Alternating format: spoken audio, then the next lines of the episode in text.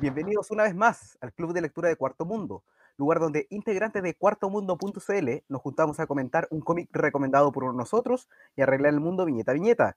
En esta ocasión, la lectura corresponde a Parker, el cazador, y Parker, la compañía, ambos por Darwin Cook, basado en las novelas de Richard Stark, publicadas originalmente en 2009 y 2010, respectivamente, por la editorial IDW y actualmente con disponible una edición en castellano de la mano de la editorial española Astiberri. Chicos, ha pasado un buen tiempo desde la última vez que nos juntamos y para esta lectura tenemos un autor eh, bastante especial, así como una, una, lectura bien diferente, así como hace poquito, un tiempo atrás habíamos leído Género Negro y parece que nos volvemos a repetir el plato, pero con otro sazón. Fue con Fade Out. Claro. Muy distinto. Así Muy que, distinto. por supuesto, esta semana nos acompaña don Ancari Juan Pablo Fernández, Buenas noches. El profesor terror de los postres don Rodrigo Méndez, Buenas noches a todos, ¿cómo están? quien hizo la recomendación de esta semana don Toripe Felipe Toro, ¿Qué tal? Buenas noches. y que les habla Fantasma Rojo Jorge Cifuentes. Felipe, por favor, ahí como danos una idea general de qué se trata este Parker y qué te llevó a recomendarlo. Eh, paréntesis antes de empezar, estoy, estaba revisando que estoy, estamos grabando esto del 15 de mayo y estoy justo por la luna porque se, supone que hay un eclipse lunar en, en, en un ratito, así que va, a estar atento ahí. Eso es muy de novela negra. Porque vamos a cantar el himno. ¿O qué? No, güey. o quizás sea, sea la respuesta para arreglar este país, pues ya que lo cantaron Cantarlo al revés. weón. Claro, cantarlo al revés. Claro. Después nos van a Eh, acusar por hacer videos satánicos en YouTube. Que ir a juicio como Judas Priest. No, mira, la, verdad es que Darwin Cook eh, era alguien que tenía mu- mucha deuda. De hecho, eh, a- varios mencionan de que comprar cómics y leer cómics son dos, eh, distinto. son dos hobbies diferentes. Y la verdad es que había comprado hartas cosas de Darwin Cook, pero no había leído ninguna. Lo único que me había leído fue un, un cómic que me gané en un concurso que hicieron como en el, en el grupo de Facebook del multiverso que estábamos. Que me había Bastante leído, me había leído eh, antes de Watchmen, ¿no? Ah. Eso es lo único que me había leído. Pero tengo unos Salvat que sacó de, de Catwoman, tengo también este que hizo de la Liga de la Justicia, este de, de New Frontier. Y tenía Parker. Hoy se escucha todo tu postre, Rodrigo. Yo lo dije en la introducción. Claro, Se escucha el, cho- el, el cuchareo. claro, el cuchareo. Eh, eh, entonces, claro, ya hace rato que está, está viendo cuál leer y, este pensé en uno que, que ojalá no hubieran leído tanto todos y pensé que probablemente los otros ya eran más conocidos, así que quise irme por, por Parker, ¿no? que, que me tincaba harto el tema de género negro. Y de hecho yo ni sabía de qué se trataba mucho, yo de hecho creo que cuando lo recomendé la vez pasada creí que era un detective, así de perdido estaba. Eh, así que, bueno, el, cuando empecé a leer caché que no, nada que ver. El tipo es totalmente lo opuesto a, a un, a agente de la ley, es alguien que es un ladrón profesional, por así decirlo. Es un tipo que se dedica a hacer golpes, ¿no? Golpes grandes, que los calcula súper bien, ¿no? Planifica con tiempo, ve bien quién son sus su aliados, da un golpe grande, vive la buena vida hasta que ya se le va acabando la plata y hace otro golpe y ese es su estilo de vida. Eh, y claro, bueno, sufrió una traición y, el primer tomo que es este Cazador, eh, un poco se trata de esta, esta búsqueda de venganza, ¿no? Y, y de recuperar la plata que, que habían eh, robado, así como muy a grandes rasgos. Eh, y la segunda parte es la compañía, que creo que adapta dos libros, que es El hombre que cambió de cara y, la compañía, que también todo basado de este mismo autor. Eh, que un poco las consecuencias después de- de- del primer tomo, eh, Parker eh, ahora está eh, perseguido por, por la compañía y así que está como como una especie de sindicato criminal, así que esta vez decide como tomar un rol más activo enfrentándose a ellos. Así como muy a grandes rasgos eh, de qué se trata. son dos tomos de cuatro que hizo, me parece, Darwin Cook, que están en, están en este tomo integral que editó Asti Berry. Eh, la edición es muy bonita, de hecho, decir que, que creo que soy el único que la tiene físico. Eh, es, es un, ca- cada tomo es un bitono, ¿no? Que está como, como con estas como acuarelas que hace. yo- tal vez los que saben más de, de este arte pueden explicar más el estilo.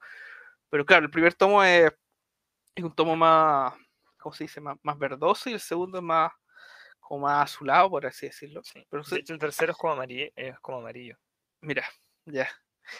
Eh, una técnica muy atractiva, muy bonita y, y también va cambiando un poco de estilo narrativo en el mismo cómic. eh, en las primeras páginas no tienen diálogo, me parece. eh, Como 20 páginas. ¿sí? sí, pasa varias páginas sin diálogo, solo relatando gráficamente el, el- con, con- con la- lo, lo que permite el cómic. Sí, son muchas páginas sin diálogo. Eh, y el- después de entre medio pasa algunas, cuando, sobre todo cuando son flashbacks o cosas así, le pone más, más prosa, toma de la novela. En el tomo 2 hay un, hay un sector que varias páginas que de- derechamente, que son varios atracos en paralelo que y derechamente ocupa, es como un, ¿cómo se dice? El, es un, es como un, un libro con ilustraciones, ¿no? No sé. Un libro ilustrado, claro. Sí, es un libro ilustrado, básicamente, que toma la. Probablemente, quiero creer que debe ser la misma prosa de, de Richard Stark. Y, la, y, y le puso algunas ilustraciones para acompañar ahí. Entonces, y, y algunos otros relatos entre medio, otros que son varios trajes paralelos también son o, con otro registro gráfico, son bien entretenidos ese parte igual. Entonces, bueno, ahí vemos todo el oficio que tiene Darwin Cook. Me gustó mucho, es muy entretenido el, el cómic, muy entretenida la historia. Parker es un tipo muy malo que, que te ponen de su parte igual. eh, eh, me gustó mucho, me gustó mucho. Ahí podemos hablar después eh, en más profundidad de toda la historia, pero, pero, que, pero me gustó mucho ahí encontrarme con, con esta obra de Darwin Cook. Eh, entiendo que el, el autor original está, está vivo cuando lo empezó a hacer y no alcanzó a verlo publicado, se murió justo, justo antes. 2008, creo. Claro, claro, pero le había dado su sello de aprobación, se supone, y, y Darwin Cook conversó harto con él antes de publicar, como desde el aspecto gráfico de, de Barker o, o, o- o distintas eh, sutilezas que tenían, no sé. Así que eh, se nota que hay mucho trabajo, mucho cariño que tenía eh, Cook por este género de historia y por lo que quiso relatar, así que se- nota que es un trabajo muy cuidado, entiendo que ganó hartos premios, no, no, me lo- no me los tengo a mano para, para decir y creo que está bien merecido. Así que apenas esté el, el tomo integral 2, ya que compré el 1, lo voy a, lo voy a comprar para leer lo- el resto que alcanzó a adaptar eh, Darwin Cook. Así que eso, estoy muy contento de lo leído y escucho sus impresiones. Muchas gracias, Felipe. Em, mencionaste, por ejemplo, el tema de, lo, mm, de la herramienta como de los tonos. Si no recuerdo mal, creo que también habíamos visto ese recurso en el Asterios Poly de David Mazzucchelli. Sí, Entonces, que ese Sí. otro de un, es un señor cómic, así que por lo menos un- con esa idea uno ya más o menos se va, la- se va dando la idea del- de la calidad gráfica mm, de la historia. Rodrigo, por favor, eh, danos tus impresiones sobre Parker. Yo cuando partí leyendo, que busqué, creo que vi la edición, claro, en inglés, me fijé que había un comentario de Brubaker, de Edward Brubaker, en la portada, y decía así como, Parker es mi criminal de ficción favorito. Eh, y dije, chuta, bueno, si el loco que escribe más de, así como de género negro, actualmente dice que Parker es como su personaje favorito, dije, así como criminal, que esta weá tiene que ser otra cosa.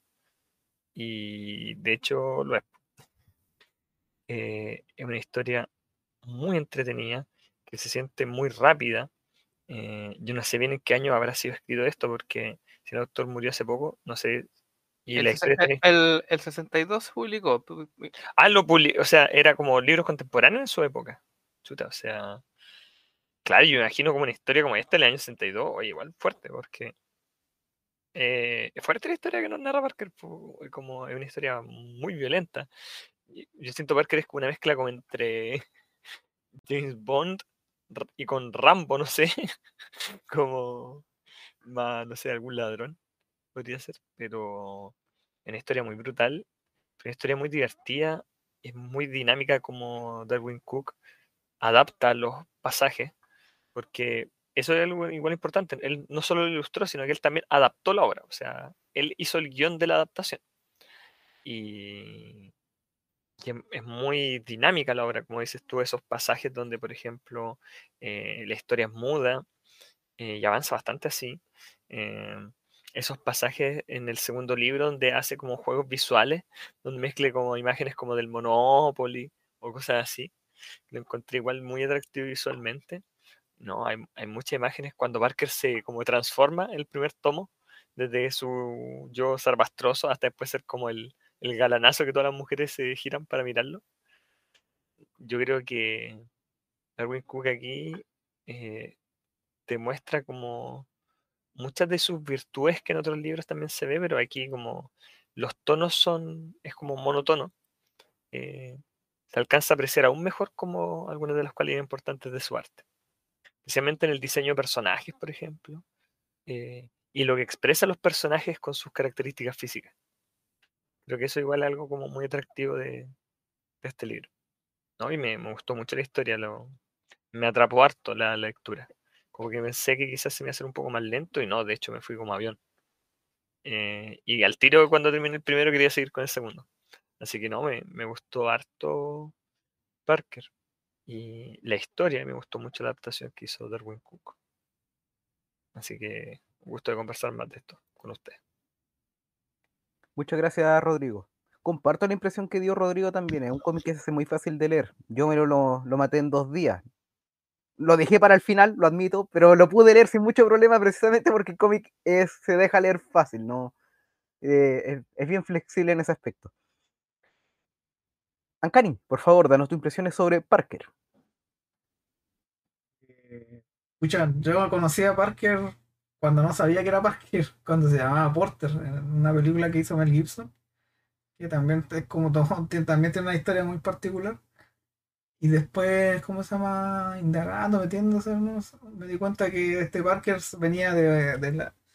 el Porter en realidad se llamaba Parker y había tenido varias otras adaptaciones al cine y que venía de un, ¿cómo se llama? De unos libros que había escrito este, este caballero de apellido Stark.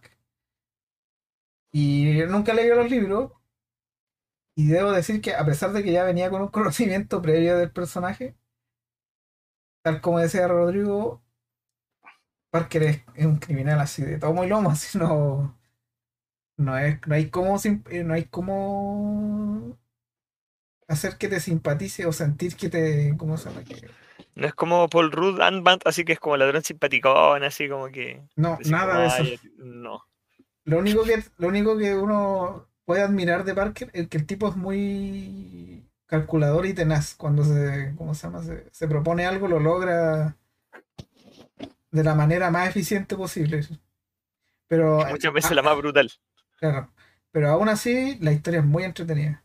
Es muy, como decía Felipe, es muy dinámica. A mí me gusta mucho el primer tomo por cómo parte la historia, porque, eh, porque si bien Parker es un, es un tipo bien así exitoso dentro de, su, de, de lo que es su carrera criminal, parte de abajo en la primera historia. Está como muy... Literalmente esas primeras páginas, verlo, su, eh, ¿cómo se llama? Verlo retomar, por así decirlo, por así decirlo el ritmo de, criminal, ¿cachai? Se ve que le roba a alguien una chequera y ahí empieza como a subir, a subir, a subir.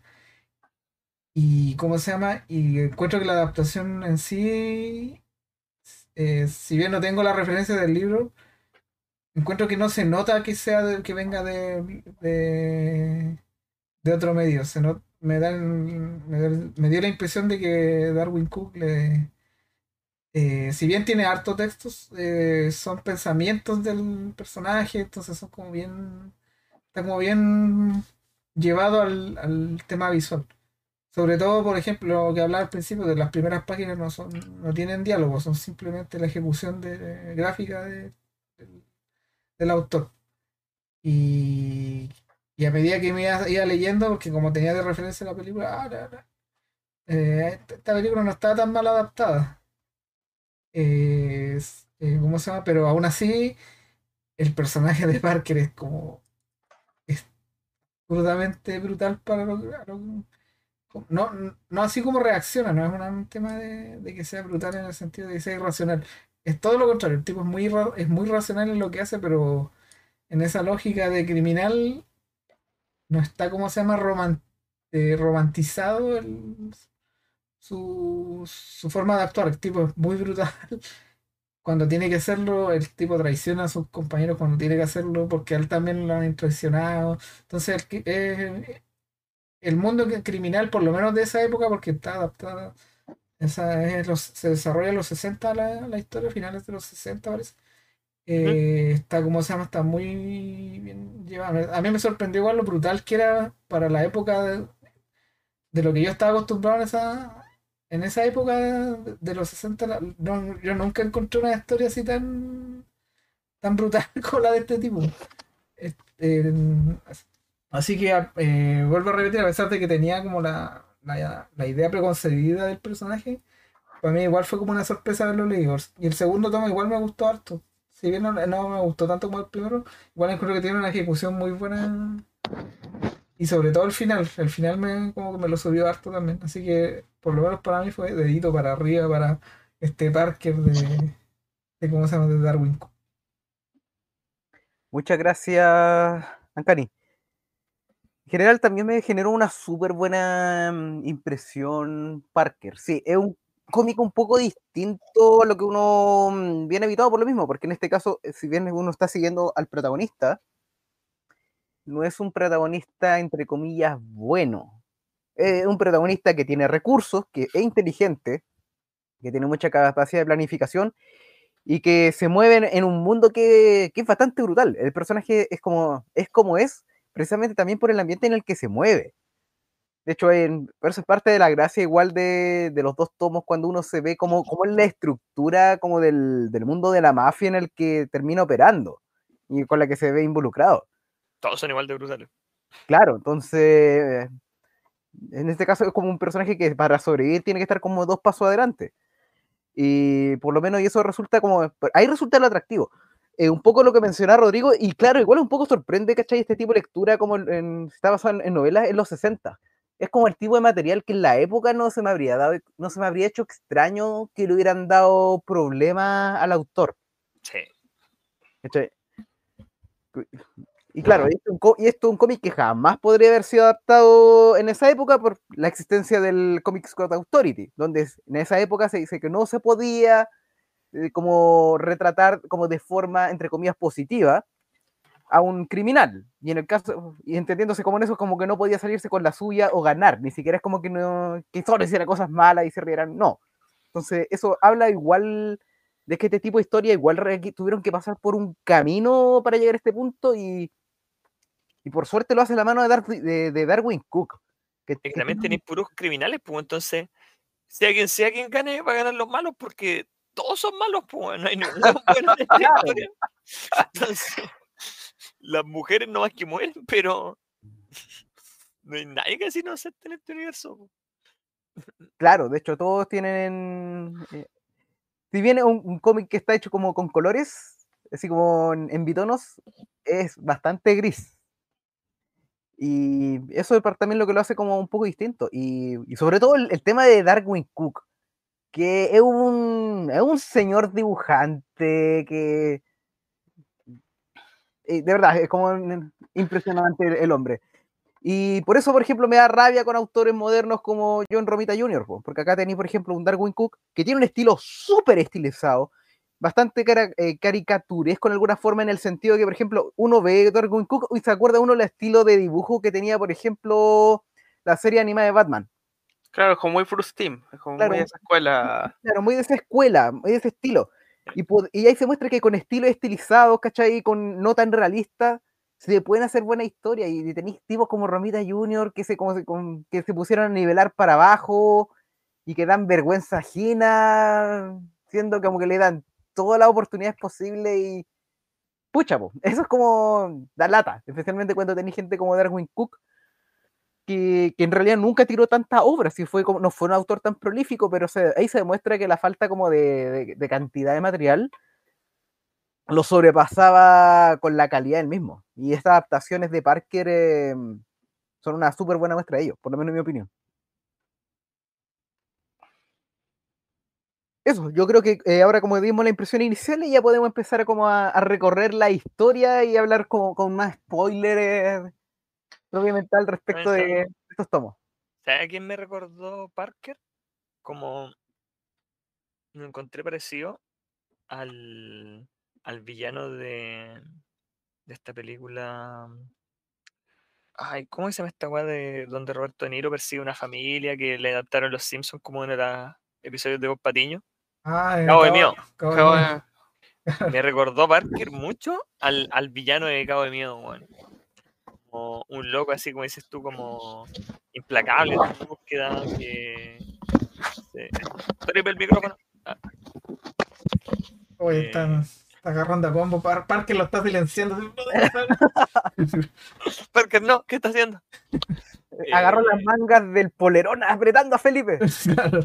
Entonces, claro, yo me recordó mucho a este personaje de, de Cabo de Miedo, porque en el fondo es como muy brutal en su, en su persecución, en su búsqueda que hace de la familia protagonista.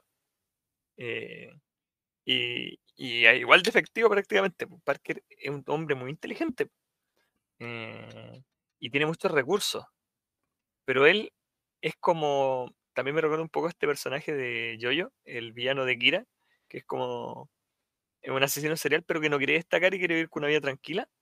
Parker no se quiere dar como grande, así como el loco tiene su vida, pero quiere pasar piola, pues él no quiere así como ser el ladrón más connotado, ser el criminal más famoso. Claro, Bueno, no tiene al aspiraciones. año.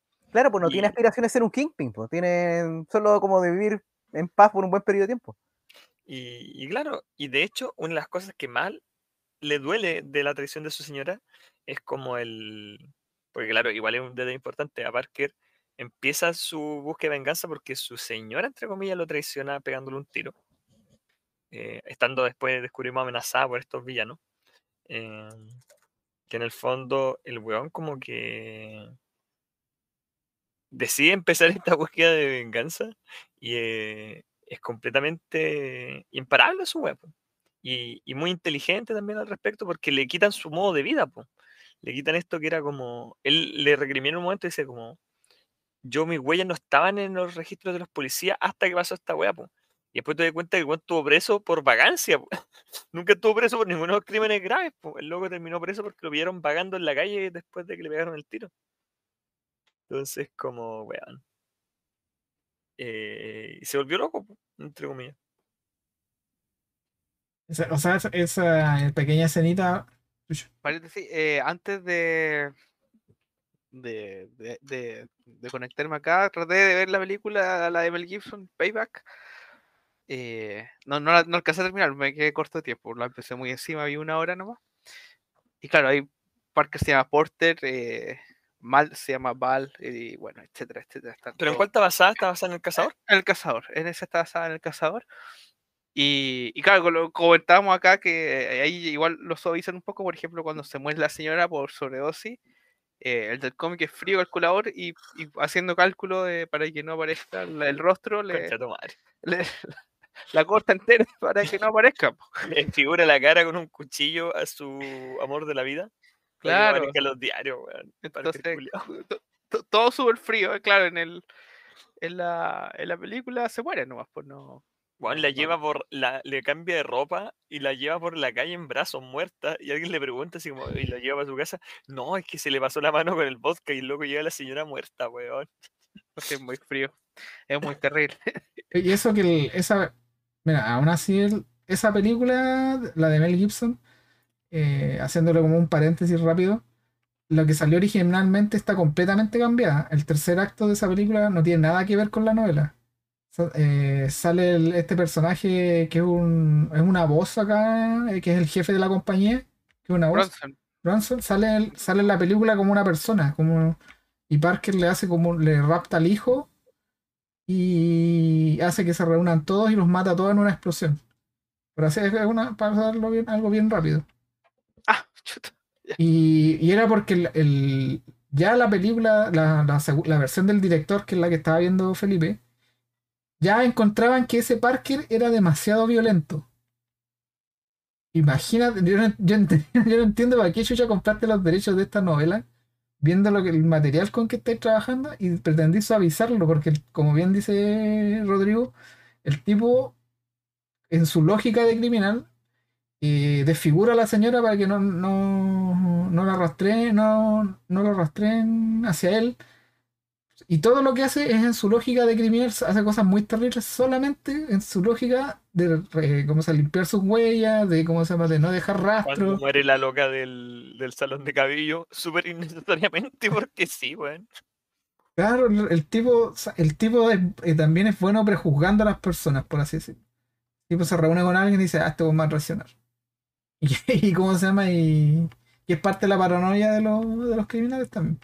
Y siempre está hurgando en su cabeza un plan para deshacerse de esa persona rápidamente, para que, para que no, no lo lleguen a arrastrar a hacer. Está constantemente pensando en cómo, cómo escapar rápidamente, cómo cómo se llama, cómo no dejar cabos sueltos, cómo cagarse al resto. Por eso, como decía al principio, el tipo es imposible, ¿cómo se llama? Tenéis que estar muy eh, tocado en la cabeza para para, para, ¿cómo se llama? para empatizar con este weón, porque este weón es, es un, ¿cómo se llama? Es un, como un lobo amarrado con una cuerda, ¿cachai? Que, te vaya a acercar y te va a morder. Y, eso también lo hace muy entretenido, en- porque como también decía Rodrigo, está rodeado de criminales. Entonces, como que no te importa tanto que el, el weón opere así de la forma que opera, porque la gran mayoría de gente que se caga es también gente malvada. El único problema que tiene es que también el tipo con las mujeres, bueno, no, propio de la, del mundo criminal, eh, las mujeres tienen menos peso, ¿cómo se llama? Social, por así decirlo. Pero la señora, Weón, la esperanza de vida de estas mujeres, yo creo que no pasaron los 30 años. La claro, menos, mucho menos. Era muy desechable, la vida. Claro, o sea, ese, ese era el término que quería decir, que era como muy, des- muy desechable. La señora la muere. Pero ojo, eh, por ejemplo, es también el, eso también lo había quería mencionar para adelante, pero como lo mencionaron ahora, el tema del- de la presencia de las mujeres, especialmente la, por ejemplo, mujeres mayores, ¿por qué salen? Y aparecen. Y me- por ejemplo, sale un personaje que aparece poquito, pero me llamó harto la atención. Era el de una ex prostituta, que ahora como tenía a cargo como un, un motel. Claro. Claro, y, y que ya estaba en sus 60, pues, entonces ya era una mujer bien mayor. pues. Y aún así, pero dentro de la misma historia decía que eso era una rareza. Sí, sobre todo porque es la- creo que es la, ulti- la última mujer que sale en los dos tomos, la última que sale nueva es ella, me parece. Claro, sí. Y la anterior, la, la esposa de Parker muere muere de una sobredosis y Parker se encarga de que no la, de que no, lo- no la reconozcan.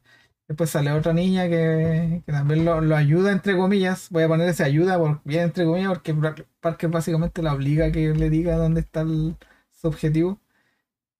Y, cómo se llama y, y en ese cómo se- en, ese dado de información la condena pues no queda marcada por así decirlo entonces claro el tipo en su volada que esa es una, una cosa que también me llamó la atención de de la historia es que el tipo parte con la idea de que quiere recuperar su plátano en la primera historia el cazador digo no yo quiero recuperar mi plátano lo que se me robó pero llega un momento en que el tipo se da cuenta, no, esto es pura venganza.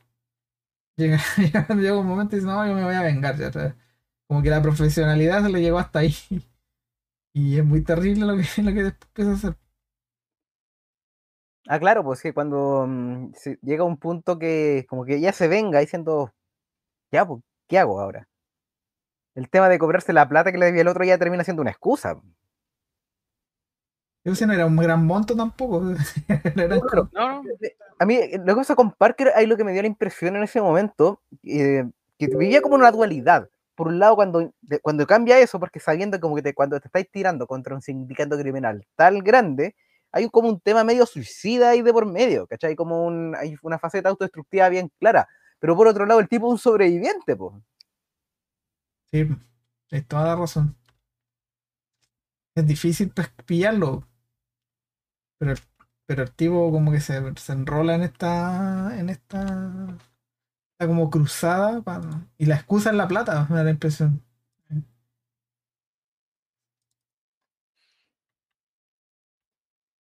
Un, un paréntesis trivia. Estaba leyendo un poco la, la entrevista que al principio de, de- del tomo de Asti Berry, que está eh, Cook, eh, Brubaker y, y un, y un tipo que hace la entrevista. Y, y no, no, no estaban tan claro el tema de por qué las otras adaptaciones no se ocupaba Parker. eh, y habían un par de conjeturas. Una que era que creo que Warner compró primero los derechos de una de las novelas, siguió con el nombre de Parker y nunca llegó a hacer ninguna película. Entonces los otros que compraban derechos de otros libros no podían ocupar el nombre de Parker, básicamente. Esa era una conjetura y la otra es que el, el autor le ponía de condición que tenía que adaptar, hacer una serie larga para poder ocupar el nombre. Eh, no, no era, o, o si no, no les daba el nombre de Parker. Como las de la 007. Entonces, eso yo, yo creí que era, e- era por, porque el autor lo, ¿cómo se llama? No le gustaba la adaptación y no dejaba que ocupara el nombre por eso, nos parece que era algo más, más sencillo. Bueno, los temas de derechos son raros. Ponte tú ahora escuché que Marvel está, quizás iba a perder como el derecho a usar el nombre de Conan en los libros, pero no es que dejaran de ser dueños del personaje y lo iban a poder seguir usando los cómics, pero como que no iban a poder publicar libros que se titularan en el título Conan. Entonces, por ejemplo, iban a tener que ser como los europeos que siguen publicando libros de cómics, pero le llaman el Cimerio, en vez de colocar el- Conan el Bárbaro. Igual es lo mismo que Capitán Marvel, pues, y ahora el cómic se llama Shazam. O en. Argentina, eh, Flash, no se podía llamar Flash. Flushman. Flushman. Buena Flushman. Esa, esa Flush. Pero es canónico eso, es Ahora es canónico. ahora es canon el Flushman en Argentina. Y lo dice como que puede ser Flushman, es una larga historia. Creo que el tema, de, el tema de Conan va porque Conan pasó a ser de dominio público. Entonces me da la impresión que ahí lo frenaron porque, por lo que ya había entendido, en Europa el personaje pasó a ser dominio público antes porque puta, Estados Unidos tiene sus propias leyes, gracias a Mickey Mouse, tiene otras leyes de, de ¿cómo se llama? De, de derecho de autor, pero Europa ya fue el... lo fue el- fueron los primeros que adoptaron eso que decía eh, Rodrigo, que se llaman ya, Cimerio, porque ya está, es como es dominio público, eh, supongo que para que para distinguirse lo hicieron, porque cualquiera va, va a poder hacer una historia, adaptar Conan o hacer historias nuevas de lo, que hizo el, autor en las novelas. Pero Estados Unidos creo que se, se quedó, se quedó atrás en ese sentido hasta ahora. Que seguramente le dijeron, ya tam- también tenéis que entrar a, a respetar la ley, por así decirlo. Pero en el tema de Par- en el caso de Parque, yo creo que es como igual una especie de, como de ambición del autor que no lo dejen tirado con el personaje. Porque si bien la- las historias en sí, en, en solo son buenas, yo creo que la aspiración era como la que también decía Rodrigo, que era como un James Bond, una especie de que todas sus aventuras eh, son... Tiene varias aventuras del mismo personaje, por así decirlo. No sé cuántas novelas son, pero son varias. Sí, son varias. A ver, voy a, voy a googlear rápido. Sigan hablando. Son, son varias y se, y se han adaptado varias veces en distintas películas. De repente adaptan una sola novela, después adaptan otra. La del cazador, que es la que tiene más adaptaciones, que tiene tres. Y, ¿cómo se llama? Y, o, cuatro si contáis las dos versiones de la de Mel. Y después hay otra que eh, otro y en todas ninguno tiene el nombre de, de Parker, porque en todas tienen otro nombre, Walker, Porter. La única que tiene nombre de Parker es una que hizo Jason Statham, que es horrible esa película, o sea, no es mala, pero es, la adaptación del cazador, pero tiene un gran pero que la encontré en esa película. Que ahora me di cuenta cuando leí el cómic, porque el cómic se desarrolla en Nueva York. Entonces tiene como una onda de, de, de callejones, ¿cachai? De, de ciudad oscura, y la película se desarrolla en, al otro lado, en California, en Los Ángeles. Y es como tipo Miami Vice la película en ese sentido. Así como- Sí, pues, ahí, ahí se cae, pues sí es parte, de hecho, un parte importante de la trama, no tanto en, el- en la primera, pero en el en la segunda, en, el, en la compañía, es precisamente el rol que tienen las ramas de los sindicatos, po, ¿cachai? Que no, no son, no son lo mismo. Decir, claro, lo que decís tú, porque trasladar completamente a un sector que es de un- con un ambiente distinto, con una cultura distinta, sí, pues como pegarse un disparo en el pie, pues. Sí, pues, se, se pierde ahí harto harto el ambiente se pierde en esa película. Pero, ¿cómo se llama? Y él, ah, ah, volviendo un poco al cómic, me da harta risa el diálogo final del segundo libro cuando, el- cuando hablan con el, je- el jefe del sindicato, habla con este como, como un eh, asesor de negocio que le dice, ¿sabe qué? Nuestros empleados no se consideran ya criminales, se consideran empleados. Nosotros ya no somos criminales. Y Dice, ¿cómo que nos, como que nos hemos ablandado? Sí, le dice, ¿no? Y ante lo que hace Parker, sí, pues obvio que te ablandaste. Oye, eh, cierre paréntesis de lo de antes. eh, hay 24 novelas de Parker. Y publicó hasta, su- publicó hasta su muerte el autor. El 2008 fue la última. Ya, y aparece en tres novelas más del mismo autor, eh, pero no, ya no Porque ya tenía como 80 años ya. Eh, así que sí, 24 novelas de. eh, ¿Cómo se llama? De, de Parker. Oye, Claro. Y- una, pregunta. ¿Y Stark era, ¿cómo se llama? Un perito forense frustrado? Porque ¿de dónde saca tanta idea para los, para los crímenes? Porque esa es otra cosa que me llama la atención. El nivel de como de... El modo operandi es cuático. Sí, del- Como el procedimiento. Claro, los, ¿cómo se llama? La, la, la, la ambición de tratar de que quede así bien justificada, por ejemplo, los golpes en el segundo tomo. Es muy precisa, me da la impresión. Sí, no, también me, me sorprendió cuando esa, esa parte que escribí de la. De, de que describe varios atracos en, en distintos. O, o por lo menos dos lo describen harto en detalle, ¿no? O, o tres, que era eh, el, el de lo- la apuesta de los caballos, este el, tra- el traje con la plata, y el, y el primero que era un. Era como un hotel, no me acuerdo bien. El primero era una casa de apuestas. Sí, con- tenían que... El de las Claro, cartas puestas me perdió, pero todos los demás lo entendí. Sí, e- eran. Claro, e- era súper preciso y súper justificado. Tienes toda la razón, está muy detallado. Como que no, no era que podría haber simplemente para dar el punto. No, recibimos varios golpes de los amigos de Parker, ¿no? Eh, no nos saltaron así, podría haber puesto unas viñetas así como a- con tipos con, con armas pateando puertas, no sé. O, amenazando a alguien con una caja fuerte. Pero no, pues, era mucho detalle como los lo atracos en sí. De hecho, cada uno podría haber sido su propia historia. eh, estaba muy, muy bien pensado, tienes toda la razón. No, sé si él, tenía algún conocimiento ahí mayor de- del mundo criminal, pero o de la de los negocios sucios, porque claro, to- todos eran un poco de eh, por- ejemplo, el de los caballos estaba súper bien pensado. Yo pensaba en la, la apuesta que también pues, son, eh, por ejemplo, cuando uno apuesta en, en- en eh, por equipos de fútbol, te- te- hay una probabilidad, pero si mucha gente empieza a votar por el poco probable, esa, eso cuánto te paga por... Porque si gana el poco probable, eh, empieza a bajar, ¿no? Empieza a bajar cuánto te pagan. Porque hay mucha gente apostando en ese, entonces eh, se tiene que cubrir un poco el, esta, esta polla gol o lo que sea, ¿no? Eh, entonces, claro, la misma lógica funcionaba ahí en los caballos, entonces tenían ahí todo listo para apostar mucha plata, para que bajara la apuesta y cosas Es súper cuático el sistema, como el, el nivel de detalle el que se te describe el sistema. El loco maneja la cantidad de plata que movían. Si esa era la que más me llamó la atención. Sabía exactamente el número de plata que en ese momento están recaudando, lo que iban a robar, cuánto iba a hacer el botín. Claro, por ejemplo, el tema de, de la actual explicación de esta cuestión que era casi como el raspe que tenían como en, en los locales chicos y todo, cómo iba escalando, escalando, escalando, el repar- la repartija de los porcentajes, era una locura. Ah, se me había olvidado, ese también era un atraco, ¿verdad?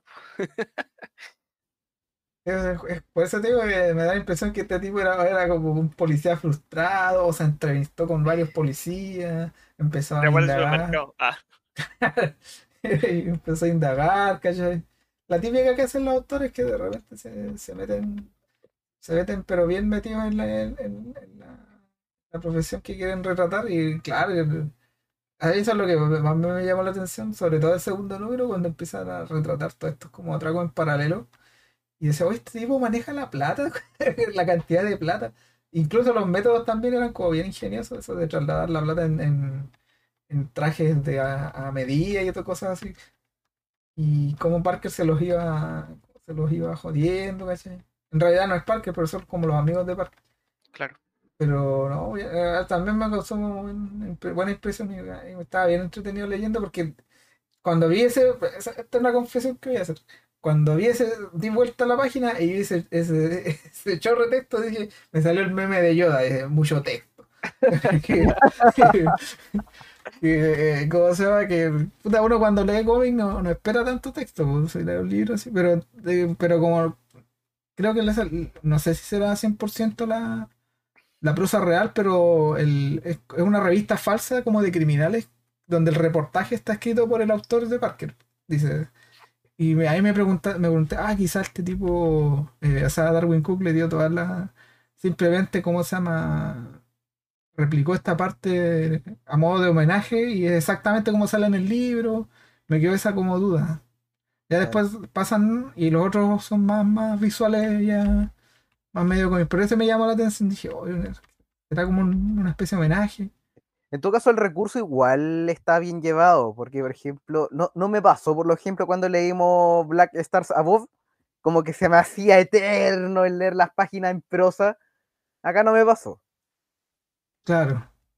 Y que ahí te lo, te lo vendían como, o sea, en esta, en este parque te lo venden como que alguien está viendo una revista de criminales, o sea, de un reportaje de, no sé, de, de que habla sobre criminales y dice, ah, este es un atraco que ocurrió tal, de tal forma. Está como bien llevado, porque son como tres páginas ¿no? Y es eh, súper din- dinámico también, porque es muy ingenioso el, el, el atraco que en el sentido de que tienen que eh, había que saber que había en esa casa en particular, había una, había una cantidad de plata en, la bóveda y todo eso. Entonces, es, divertido ver, ver criminales siendo robados, como dice el dicho, ladrón que roba ladrón. Pero está, está entretenido esa, ese recurso. Tenía como mi, mi, mi problema cuando, claro, cuando vi el, el chorro texto, pero después empecé a leer, oh, esto está entretenido, de verdad. Y después como pues. cambiando el estilo para cada historia y cambia el estilo de dibujo y es muy distinto uno de otro. Sí, pues son como estas viñetas tipo el neoyorquino en la primera la revista, salen como bien si bien el dibujo de Cook es como bien estilizado y, y- Ahora es más. claro, ahora es como más estilizado todavía. Se como- puesto monos que aparecían con la. Un poco estos que aparecían con la pantera rosa. Claro, sí, con el, con el inspector El Clouseau. inspector Clouseau y wey así, me recuerda como mucho ese estilo de dibujo. Sí, era la- Como las- un narigones, así como con los ojos así. Los dos ojos para el mismo lado de la cara y narices gigantes. claro, Bracitos de patitas cortas. león de manitas cortas. Puede parecer.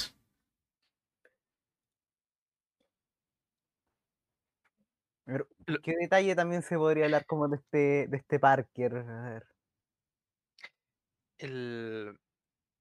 No, perdón, no, no me terminé la, la entrevista, pero lo, lo que estaba leyendo es que, claro, él, él también, Darwin Cook trató de mantenerse súper fiel, pese a que sus instintos le decían que fuera más grande, ¿no? Como, como que fue, porque Parker fuera súper preciso. Por, por ejemplo, para el primer tomo, eh, creo que no- nunca dispara Parker, ¿no?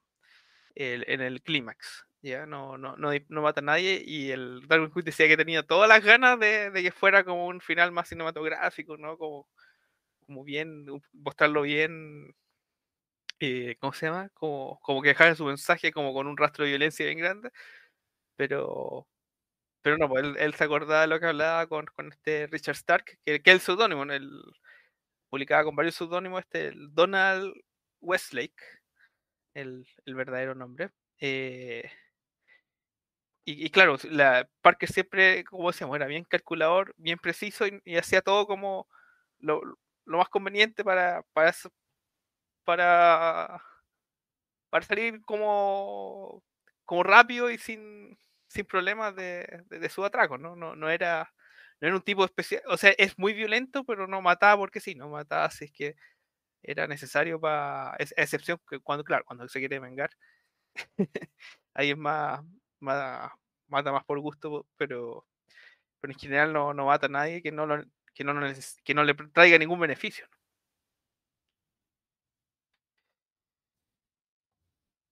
Siempre estuvo pensado en, en que le va a dar, eh, ¿cómo se llama?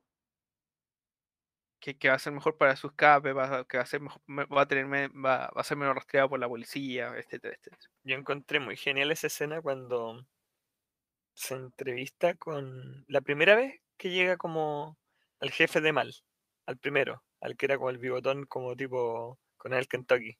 ¿Ya?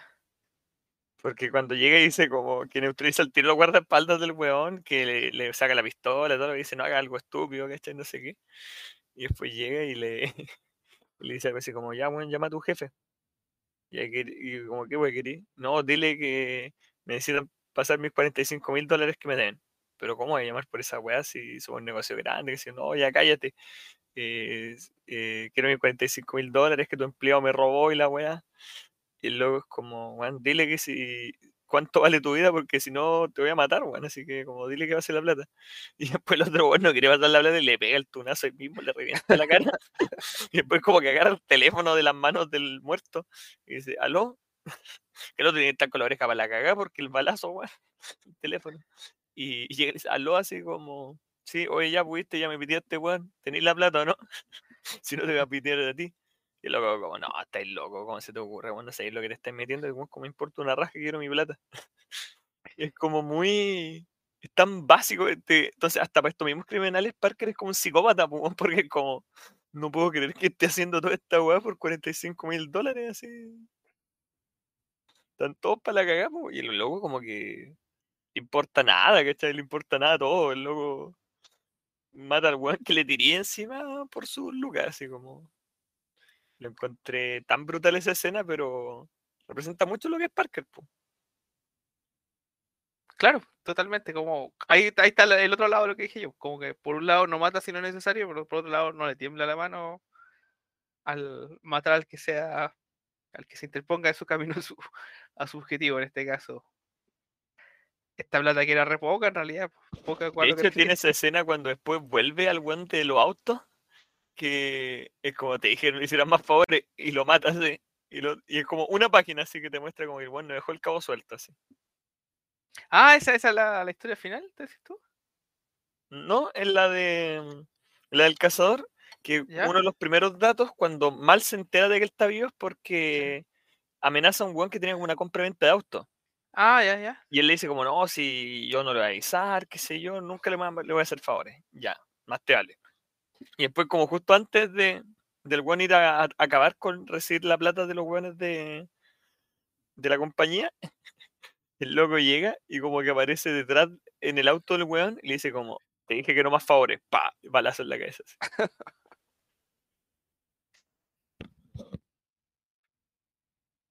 Ay, Oye, y, bueno, lo, hemos mencionado el tema del, de- del color. Eh, ¿por qué habrá elegido eh, este color particular para cada una? Como el, el primero era más verde, la segunda es más, más un azul oscuro. Este, este bitono que ocupa.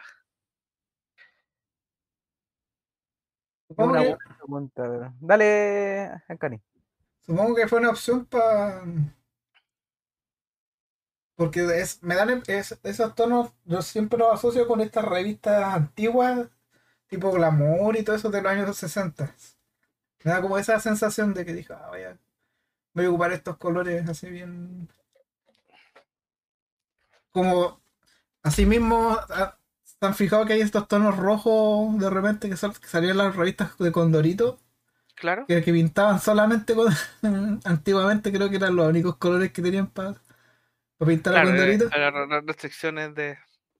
y Condorito a pesar de que después se, eh, avanzaron las imprentas y la tecnología los buenos siguieron pintándolo igual Claro, es que, es que es la identidad gráfica. De hecho, cuando hay páginas especiales como con- a color completo, se sienten muy raras. Como que no. Como que no- Las portadas se ven raras, pues. Las portadas como que son a todos los colores. sí. No, pero, pero- pero de repente también hacen páginas especiales con todos los colores, pero se ven raras. Eh, Como que ya es su identidad gráfica, ya. eh, las portadas son chafas Condorito Sí, también.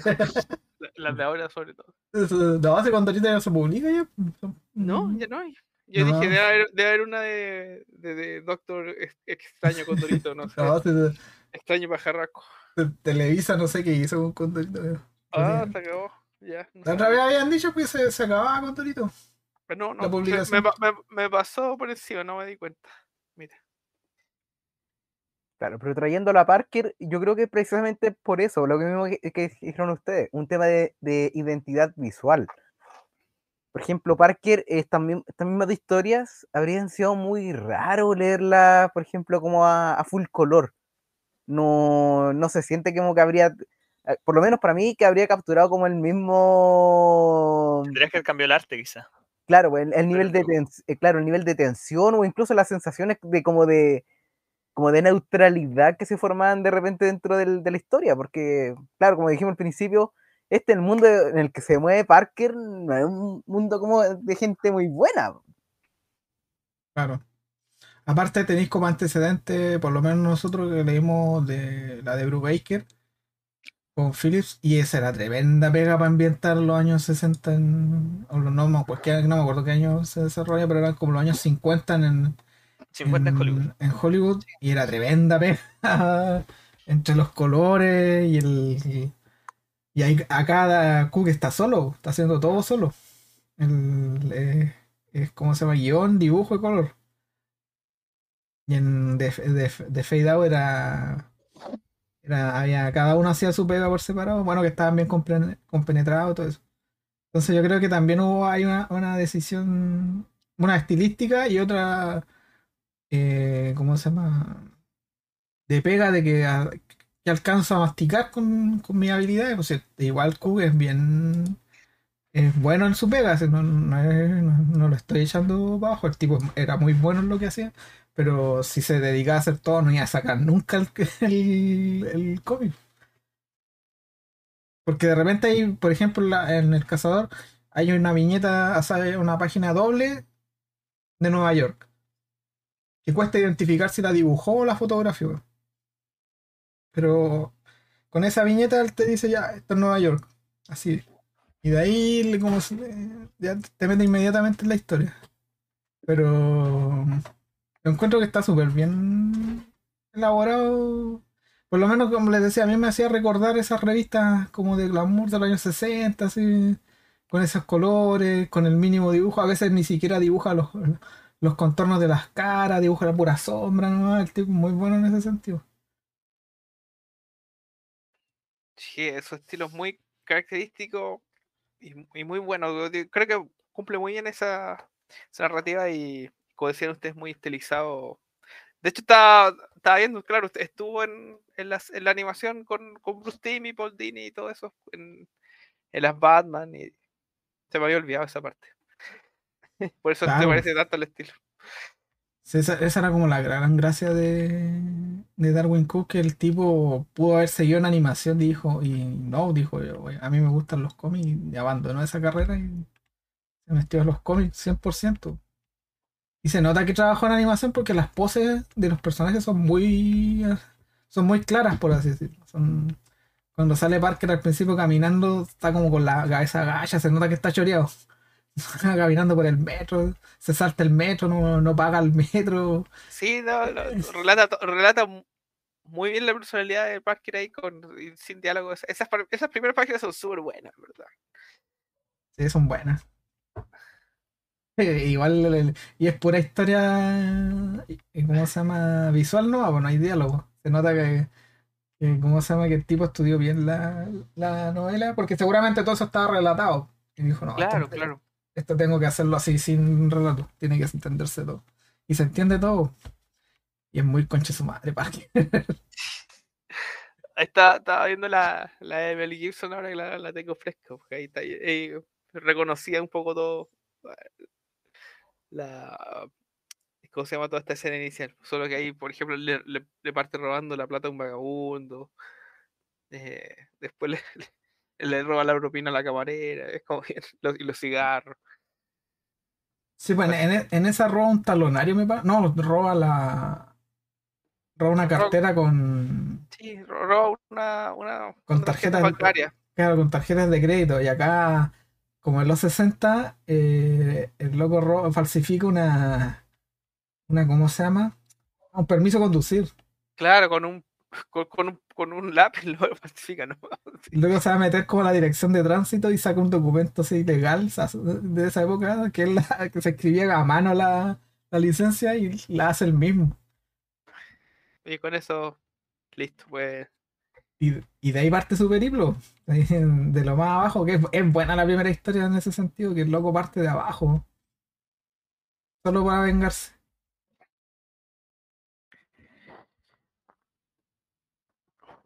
No, yo quedé muy- igual que igual que muy metido en su historia, como a ver qué, qué sigue después. Yo no sé si ahí la, la compañía lo dejará en paz o si se va por otro lado el, el autor. Y que son, como decía, 24 novelas. Dejó de publicar porque murió, probablemente hubiera seguido nomás. Sí, de hecho, ahí por lo que estuve averiguando, eh, Darwin Cook tenía un. con- Le habían hecho en IDW una renovación de un contrato por cuatro años más. Y de hecho, había una quinta novela que quedó inconclusa. Oh, qué pena. Sí, ¿no? Eh, fue de un golpe bien bajo que este caballero se haya fallecido tan tan pronto. Claro, pero el cáncer así, pues mira, el cáncer se llevó a Darwin Cook y también ahora se- hace poquito se llevó a George Press, weón. Enfermedad, enfermedad maldita nomás. Sí, oye, este tipo, se- ¿cómo se llama? Oye, bueno. Ayer, ayer fue, eh, fue el aniversario de la muerte. ¿De quién? ¿De mira. Darwin Cook? Sí, Sí, ayer, día sábado, sí. Ahora me acordé también, pero dije, ah, tengo que terminar de, de leer. 14 de mayo, mira. Mira que justo. Lo, Sí, lo no. que lo maldito de. Bueno, que eh, toda muerte es maldita en ese sentido, pero lo de, lo de es particularmente malo porque el, el tipo, si bien eh, tiene pocas obras, son todas muy buenas. Son como todas muy. Yo no le conozco cómic malo a este, a este caballero. Ninguna, ningún cómic que le, he leído ha sido malo. Siempre como que se codió con, con gente que de, de sus mismos gustos, con Brubaker tiene tiene historia, tiene unos cómics con, ¿cómo se llama? Con, ah, se me fue el nombre de este inglés, eh, que hizo, ¿cómo se llama? Fuerza X, X-Force, con, donde sale Dupe, que es como este pegajoso, pero versión Marvel. Ah, mi, ¿Y- eh, Milligan. Milligan, esa, se me había olvidado que, mira, tenemos hasta una entrevista vamos, en el sitio. Esa, es como la mejor entrevista que hemos conseguido en el sitio. claro, y se me olvida, mira. Eh, tiene con Milligan. Eso ese, la, es la nueva frontera, puta que es bueno ese cómic igual. Entonces el tipo. Ese, yo, yo, yo me vi la película, era muy buena. Me vi la película hace muchos años. El cómic es mejor todavía porque es más largo. Es como. Me tinca totalmente. eh, ¿Cómo se llama? Y, y, y fallece, que hago? Y fallece joven, pues, fallece como a los cincuenta y tantos, me parece. No, no- ver, nació el 62 y murió el 2016. Claro, 54 años. ¿viste? Sí, Bueno, de- 53 años. Entonces, como. Y era el tipo, era querido por todos, entonces había trabajado en todas las editoriales. Y lo que es, es lo que me da más como pena un poco es que el tipo renunció a un trabajo que le daba más plata que era, que era la animación. Pues en, la- animación estaba como más. Estaba todo más seguro, ¿cachai? Eh, igual la- los animadores en Estados Unidos lo hacen, lo hacen mierda, porque estamos con cosas, pero. Igual era como un trabajo más reputado que, eh, que bajarse a la historieta. Él dijo, no, me gusta la historieta, sí, voy a hacer historietas, ¿no? Pero ojo, y eso mismo, por ejemplo, este Darwin Cook, no, eh, cuando Parker la- lo hace porque, porque le da la gana, ¿cachai? Porque es un proyecto con el que se quería dar un gustito, ¿no? Porque estaba pensando como que la va a romper económicamente. No, para nada. Porque piensa el contexto, que, qué es lo que es, ¿cachai? Por ejemplo, es una historia noir de, de adaptaciones de, de, no sé, pues de libros que en esa época ya tenían unos 30, 40 años de antigüedad, po, ¿cachai? Entonces, claramente, más que nada porque le gustaba a él. 50 años de antigüedad. casi. Más Claro. que- Lo- la primera eh, novela de Parker salió el mismo año que nació Darwin Cook. Para que la- ahí, más o menos. va más o enci- menos. Más encima son de este novelas que todos los otros autores han sacado cosas. Yo me acuerdo cuando vi que el primer, el- eh, las primeras páginas del segundo libro, cuando se hizo la cirugía plástica, ah, Frank Miller, de acá sacaste la idea. Porque hay una historia de Sin City donde hay un personaje que se, que Se se- cambia la cara también. sí. O sea, hace una cirugía plástica del, para que no lo pillen. Y dije, ah, seguramente Frank Miller leyó, leyó estas mismas historias. Deben Entonces, ser, deben ser harta referencia para que tenga tanta adaptación. Así que demás que sí. pues, De más que sí. sí, sí, sí.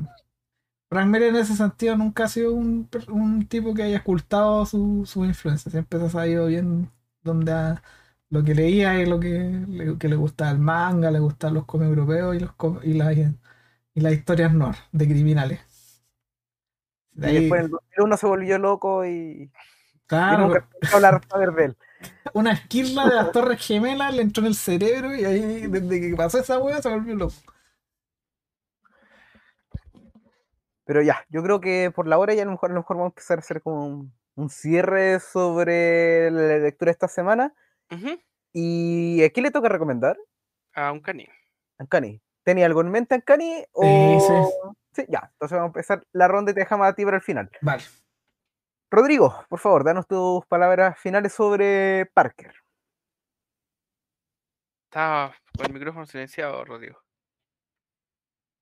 A lo mejor se levantó justo. Ahora sí. Ah, ahí está. Ahí está. eh, no, yo creo que mm, fue una grata sorpresa. Nunca había escuchado del personaje. eh, y claramente ver que fueron algunos de los últimos trabajos de Darwin Cook, o sea, o de los trabajos que más tiempo le dedicó en su último año, lo hicieron llamarme más la atención. Y creo que no decepciona. Creo que una historia de criminales muy interesante. Creo que esto igual inspiró como a muchas películas, o me recuerda a muchas escenas de, de películas de acción. Creo que es un cómic que muestra muchos de los talentos que tenía Darwin Cook y por qué era tan, eh, por qué era tan preciado en esta industria. Su, su- por qué tanta gente admiraba su talento que tenía a la hora de ilustrar. Entonces, creo que es como un buen punto de entrada para gente, por ejemplo, que se quiere acercar quizá a un trabajo de Darwin Cook, pero no quiere leer algo de superhéroes, no se siente tan cercano a los mundos de DC, por ejemplo, que es donde más trabajo. Ya. Yo creo que es como un punto ideal para acercarse al autor y empezar a apreciar los muchos talentos que él tenía. Así que no, agradecido de la recomendación y, y te dan ganas de seguir leyendo más. que el ataque que alcanzado a adaptar tan poco. Muchas gracias, Rodrigo. Vale la pena destacar de que Darwin Cook eh, fue junto con Edward Baker quienes rediseñaron y dieron la figura de lo que es la, la idea moderna de Catwoman.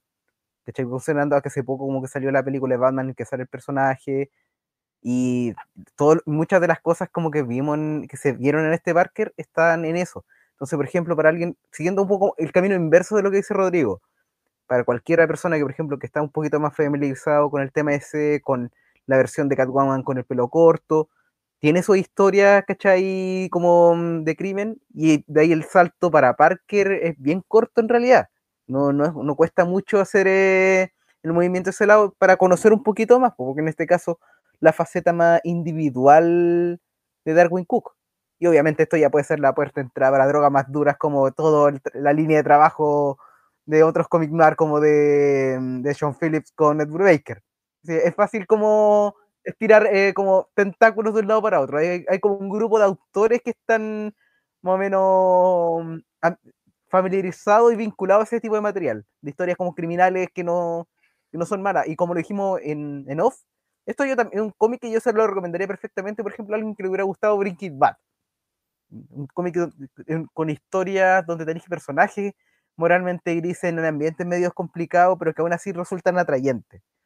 Entonces, por lo menos, Parker como dos dedos para arriba y una lástima solamente como en este caso que, que el señor Darwin Cook eh, no, mm, no abandonó muy temprano para no poder eh, y que quedara una obra inconclusa sobre este mismo autor.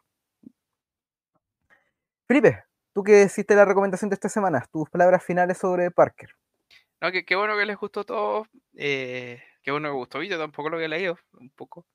Eh, muy contento de conocer más de Darwin Cook. Como les contaba, había leído muy poco de él, solo lo- su trabajo en, en Before Watchmen, que probablemente no es el, el- lo más querido de Pero de- dentro de todo tenía, tenían buen oficio esos cómics. eh, solo que De hecho, puta, voy a interrumpir un poquito.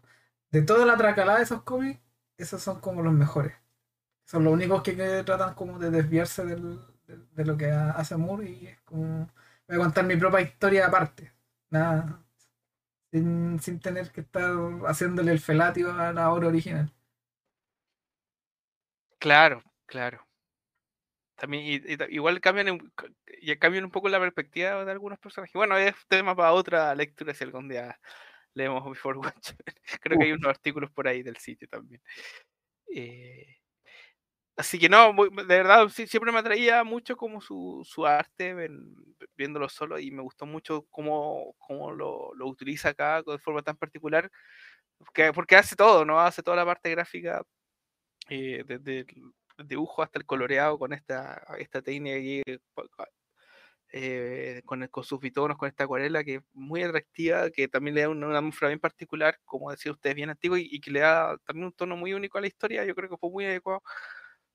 Así que, y claro, no solamente saber dibujar bien, el, el tipo supo adaptar sin haber leído el, el libro original, pero se nota que supo adaptar con mucho cariño como la esencia como de, de lo que quería hacer el, el Richard Stark eh, de- de- de- desde que partimos. Por lo, lo primero que uno ve son estas páginas silenciosas, eh, que claro, probablemente lo que hizo es traspasar esa atmósfera de, de que conocemos a- por primera vez a Parker a través de estas acciones que hace, ¿no? De, de- saltarse el metro, falsificar una licencia, robarle a alguien de su cuenta bancaria con esta licencia, de un poco todo este estilo, como ya, ya de a poco vas cachando el tipo de persona que es, pero sin, sin, sin diálogo, ¿no? Solo ahí viendo cómo, cómo está seguida de viñeta y, bueno, eh, no, mu- mu- eh, muy atra- atractiva historia eh, de género negro, como decíamos, un personaje muy frío, muy malo, pero, pero que aún así uno, uno se mete en su historia, uno quiere que le vaya bien, pese a todo. Eh, así que ya veo por qué sacaron 24 novelas de, de este sujeto, porque es, es bien entretenido leerlo, así que eh, no, no sé si algún día me voy a leer esos libros, pero sí o sí, como decía antes, me voy a leer eh, lo demás que adaptó Darwin Cook cuando, cuando salga el segundo integral, porque es muy entretenida historia y como cómic funciona súper bien, porque es súper difícil. Y como último paréntesis, yo había leído algunos, algunos cómics que son traspasos de libros, y, y si bien algunos resultan relativamente bien, sobre, sobre todo de Star Wars, me he leído algunos como cómics que se, son basados en un libro, eh, no, no se, se nota algo más como traspaso de un lado- al otro, ¿no? Aquí se nota que, que, que se preocuparon de que fuera un buen cómic, ¿no? No solo un buen traspaso. Que fuera un buen cómic que así eso se agradece. De verdad se nota mucho el cariño que tenía la obra y, y el personaje, y sobre todo el medio. Así que, así que Deo Barriga y, y Leon Parker. Muchas gracias, Felipe. Cani, tus palabras finales sobre Parker y la recomendación para la próxima lectura. Eh, puta, a mí me, a mí me gustó mucho igual la historia. la- A pesar de que eh, Parker no es como un personaje que uno se puede identificar, uno lo quiere ver seguir a ver qué va a pasar. eh, a ver qué, qué va a hacer ahora este como, eh, qué ingenioso el tipo para su, para su, venganza, para, to- para todo lo que hace. También eh, la historia es bien ilustrativa en el mundo criminal, como les decía, se manejan números, métodos de, de lavar dinero, un montón de cosas que de repente uno, como, una persona normal es medio ignorante, no sabe. Ah, así funcionan las apuestas, así funcionan las, las casas de lavado. Y aparte que el, el dibujo de Cook y todo el tema del- de la adaptación en sí es muy bueno igual, es muy entretenido, el tipo, lo- las poses son, vuelvo son muy buenas, son muy expresivos los personajes, las mujeres son siempre son muy sonrientes hasta que, bueno, las matan.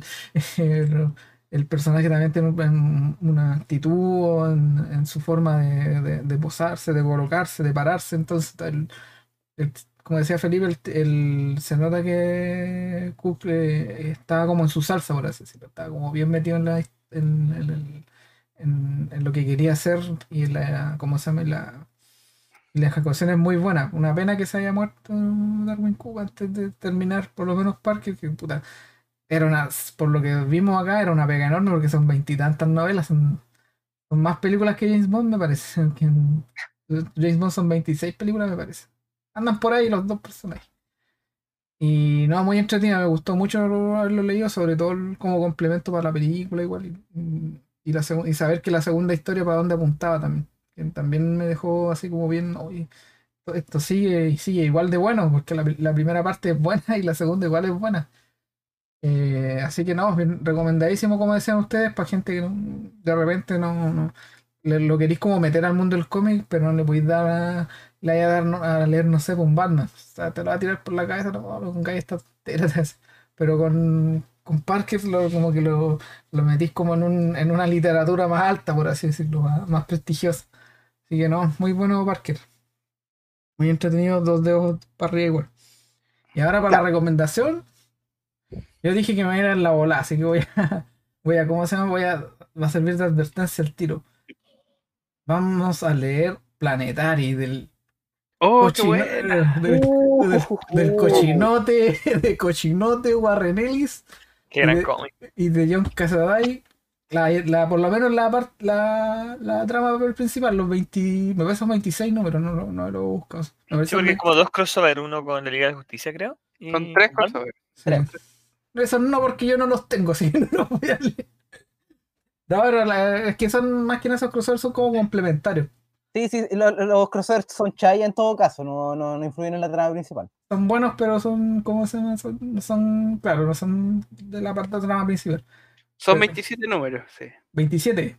Entonces, claro, doy la advertencia porque ya no lo pueden dejar para la última semana. No se van a leer 27 No, números. no se puede, no lo- 27 Oye, números. denso, planetario es súper denso.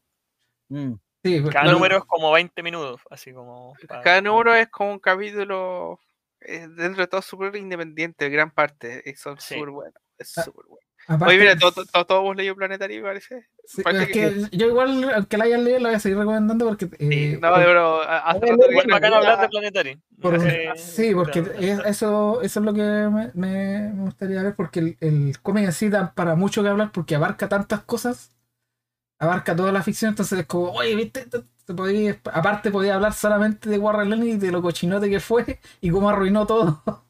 Entonces, también debo hablar de eso también. Yo creo que eso va a ser tema la otra semana porque, de nuevo, Planetary es un muy, pero muy buen cómic. Entonces ahí va a empezar la, la discusión típica de se puede separar el autor de la obra, influyó o no, bla, bla, bla, bla, bla, bla. Es medio inevitable, Sí. pero vale la pena porque Planetary es muy buen cómic. Entonces, para, para la próxima semana, eso.